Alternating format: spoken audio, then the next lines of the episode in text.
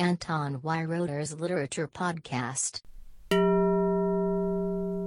Vererbter Hass. Der falsche Gruß von Maxim Biller. Der Anfang von Maxim Billers Roman Der falsche Gruß erinnert an Paul Watzlawicks Geschichte von dem Mann, der sich bei seinem Nachbarn einen Hammer ausleihen will.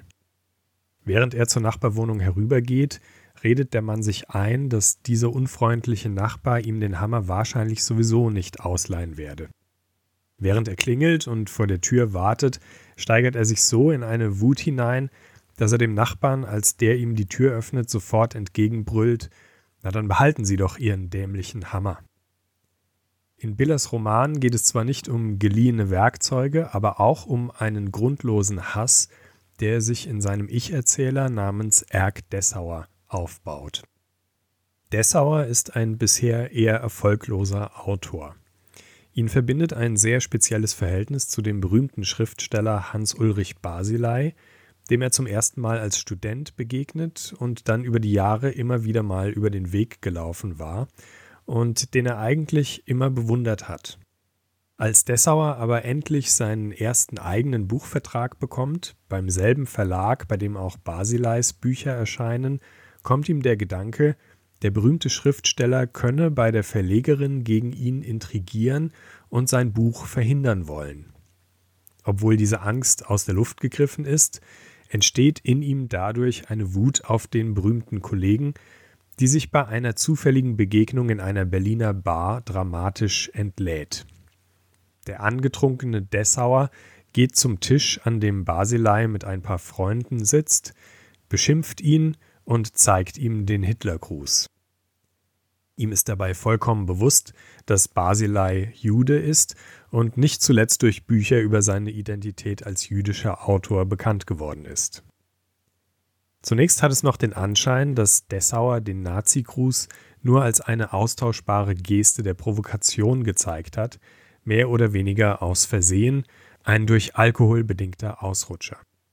So stellt dieser unzuverlässige Ich-Erzähler seinen Ausraster jedenfalls dar und ärgert sich nachträglich darüber, dass sein vermeintlicher Rivale nach dieser Szene erst recht etwas gegen ihn in der Hand hat, um ihm den Buchvertrag wegzunehmen und ihn öffentlich fertig zu machen. Während der Roman dann Dessauers Biografie und sein Verhältnis zum gleichzeitig bewunderten und verhassten Basilei genauer beleuchtet, wird langsam klar, dass dieser in der DDR aufgewachsene Erk Dessauer eine ganze Menge unausgegorenen historischen Ballast mit sich herumschleppt und der Nazi-Gruß ihm keineswegs einfach nur zufällig zugeflogen ist. Der Großvater hatte ihm schon früh alte Nazi-Propagandaheftchen zum Lesen gegeben und war jedes Mal in Tränen des Selbstmitleids ausgebrochen, wenn er sich an den verlorenen Krieg erinnerte. Dessauers Vater hatte dann bereits vor Jahrzehnten schon einen Zorn auf den Schriftsteller Baselei entwickelt, weil der in den 90er Jahren einen Spiegelartikel über die damaligen Aufmärsche der ostdeutschen Neonazis geschrieben hatte.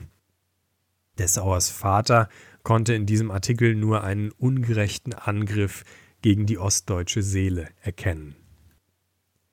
Der Erzähler Erk Dessauer berichtet natürlich mit größter Sympathie und mit Verständnis vom Vater und vom Großvater, aber zwischen den Zeilen ist klar, dass es bei den Dessauers quasi eine Familientradition ist, sich selbst immer in der Opferrolle zu sehen und die Schuld an der eigenen Misere den anderen zuzuschreiben, wobei diese anderen eben immer wieder die Juden sind. Das Buch, das Erk Dessauer schreiben will, steht ganz im Zeichen dieser Tradition. Er arbeitet an einer Biografie des sowjetischen Funktionärs Naftali Frenkel, der in der Stalin-Ära in grausamer Weise einen Gulag und verschiedene Zwangsarbeitslager geleitet hat. Nach Dessauers Interpretation, die er für eine große Entdeckung hält, waren die dort von Frenkel eingeführten Methoden ein Vorbild für die Konzentrationslager der Nazis und durch seine Betonung, dass Frenkel Jude war, stellt er in seiner Frenkel-Biografie den Holocaust gewissermaßen als eine jüdische Erfindung dar.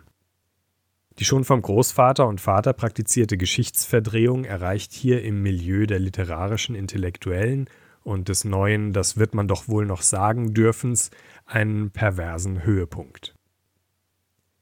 Mit der Figur Erk Dessauer beschreibt Maxim Biller also das Produkt eines schwelenden Antisemitismus, der in einer bildungsbürgerlichen und in Opferrolle auftretenden neuen Version sogar trotz öffentlich demonstriertem Hitlergruß erst auf den zweiten Blick zu erkennen ist und deshalb im deutschen Kulturbetrieb nicht auf Widerstände stößt.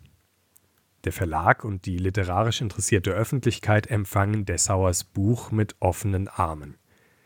Erk Dessauer ist gleichzeitig aber auch eine komische Figur. Das Aufregendste, was er je erlebt hat, war, als ein aus irgendeinem Tierpark entlaufenes Kamel einmal an ihm und seinem Vater vorbeigelaufen ist. Auch sein Liebesleben ist nur halb so ereignisreich, wie er selbst glaubt. Nach einem eher belanglosen und peinlich verlaufenden Gespräch mit einer Ex-Freundin von Basilei bildet Dessauer sich ein, sie beinahe verführt und fast eine Beziehung mit ihr angefangen zu haben. Überhaupt ist Dessauer ziemlich verklemmt und beneidet Basilei um seinen Erfolg bei den Frauen. Seine sämtlichen erotischen Fantasien drehen sich um seinen Gegenspieler und dessen attraktive Freundinnen. Auch die Figur des Erfolgsschriftstellers Basilei hat komische Züge, weil es sich bei ihm um eine in Teilen selbstironische und leicht beschönigte Version des Autors Maxim Biller handelt. Basilei, der anders als Biller prächtiges, volles Haar besitzt, ist mit einem Memoir namens Meine Leute bekannt geworden, das an Billers Memoir Der gebrauchte Jude erinnert. Die Aussage, dass Deutsche und Juden für immer geschiedene Leute seien, kommt in beiden Werken vor. Auch einen mit erotischen Details sehr freigiebigen Roman über eine real existierende Ex-Freundin hat Basilei geschrieben, nur hat er im Gegensatz zum Autor von Esra alle daraus folgenden Gerichtsprozesse gewonnen. Die Identifikation von Basilei mit Biller geht so weit, dass Dessauer an einer Stelle befürchtet, Basilei könne einen Roman über ihn schreiben mit dem Titel Der Hitlergruß. Der in Prag geborene und seit seinem zehnten Lebensjahr in Deutschland lebende Biller hat auch in Gesprächen und Interviews immer wieder darauf hingewiesen, dass ihn in Deutschland etwas stört. Im Jahr 2007 sagte er zum Beispiel in Peter Sloterdijks und Rüdiger Safranskis Fernsehsendung Das Philosophische Quartett, er fühle sich in Deutschland mit der Zeit immer fremder und nicht immer mehr zu Hause.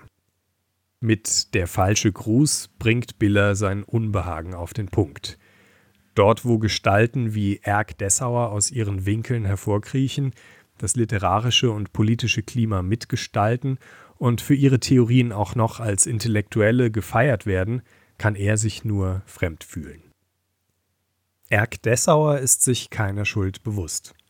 Er hält seine Abneigung gegen Basilei für Notwehr und versteht nicht, dass er sich die Attacken seines Feindes nur selbst ausgedacht hat.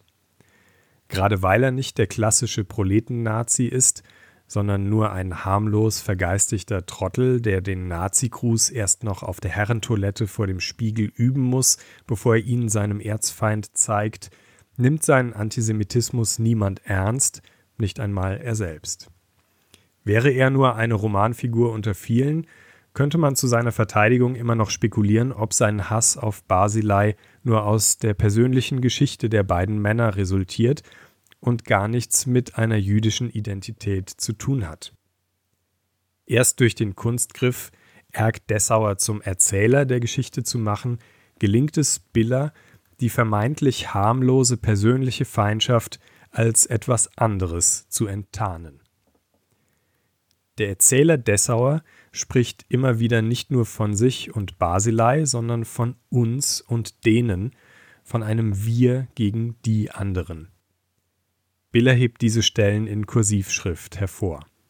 Mit wir, so wird beim Hineinhören in diese dessauerischen Gedankengänge klar, sind wir Deutsche und mit die sind die Juden gemeint. Diese Aufteilung steckt so tief drin in diesem Erzähler, dass er nicht anders schreiben kann als von uns gegen die und sich dadurch selbst entlarvt. Seine Erzählung ist wie ein Akt therapeutischen Schreibens und nicht er selbst, sondern erst der Leser kommt zu der Diagnose, dass Erk Dessauer trotz seiner Bildung das ist, was auch sein Vater und Großvater im Kern schon waren. Der falsche Gruß ist deshalb ein sehr gelungener Roman, weil er es schafft, diesen Albtraum von einem neuen, sich im Kulturbetrieb heimlich einnistenden Antisemitismus zu analysieren und gleichzeitig eine anspielungsreiche und witzige Satire zu sein. Der dynamische, pointenreiche Stil von Maxim Biller, der hier mit der Stimme des verklemmten Erk Dessauer spricht, ergibt eine originelle Mischung und einen sehr lesenswerten und geistreichen Roman. Anton Weiroder's Literature Podcast